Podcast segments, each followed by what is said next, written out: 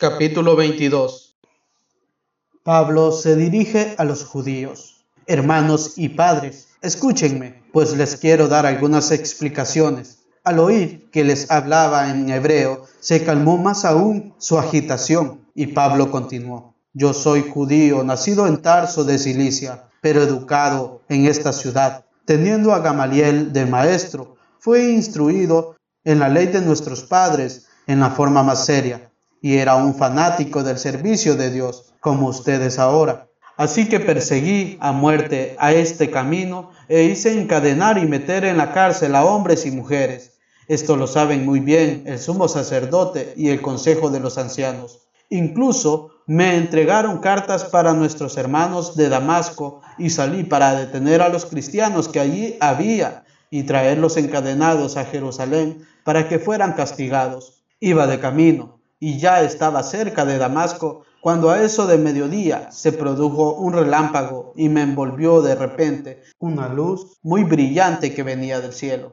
Caí al suelo y oí una voz que me decía, Saulo, Saulo, ¿por qué me persigues? Yo respondí, ¿quién eres, Señor? Y él me dijo, yo soy Jesús el Nazareno, a quien tú persigues. Los que me acompañaban vieron la luz y se asustaron, pero no oyeron al que me hablaba. Entonces yo pregunté, ¿qué debo hacer, Señor? Y el Señor me respondió, levántate y vete a Damasco. Allí te hablarán de la misión que te ha sido asignada. El resplandor de aquella luz me dejó ciego y entré en Damasco llevado de la mano por mis compañeros.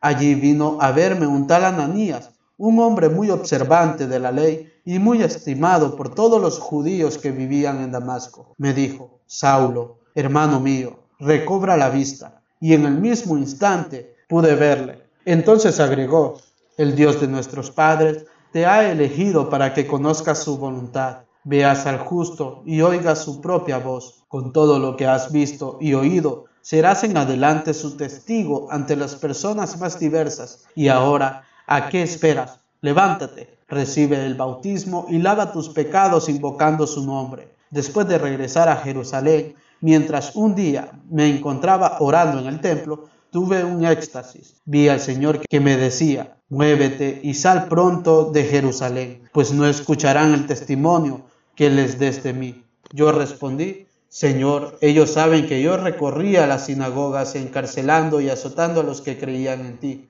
Y cuando se derramó la sangre de tu testigo, Esteban, yo me encontraba allí, estaba de acuerdo con ellos e incluso guardaba las ropas de los que le daban muerte. Pero el Señor me dijo, anda, ahora te voy a enviar lejos, a las naciones paganas. Hasta este punto la gente estuvo escuchando a Pablo, pero al oír estas últimas palabras se pusieron a gritar, mata a ese hombre, no tiene derecho a vivir. Vociferaban, agitaban sus vestidos y tiraban tierra al aire. Entonces el comandante ordenó que lo metieran dentro de la fortaleza y lo azotaran para que confesara por qué motivo gritaban de aquella manera contra él. Pero cuando quisieron quitarle la ropa, Pablo preguntó al oficial que estaba allí presente, ¿es conforme a la ley azotar a un ciudadano romano sin haberlo antes juzgado? Al oír esto, el oficial fue donde el comandante y le dijo, ¿qué ibas a hacer?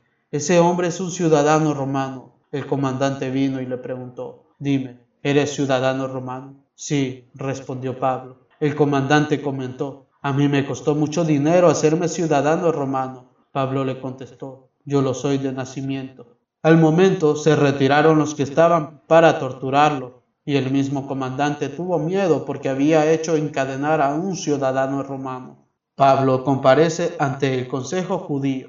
Al día siguiente hizo soltar a Pablo. Quería conocer con certeza cuáles eran los cargos que los judíos tenían contra él y mandó que se reunieran los jefes de los sacerdotes y todo el consejo que llaman Sanedrín. Después hizo bajar a Pablo para que compareciera ante ellos.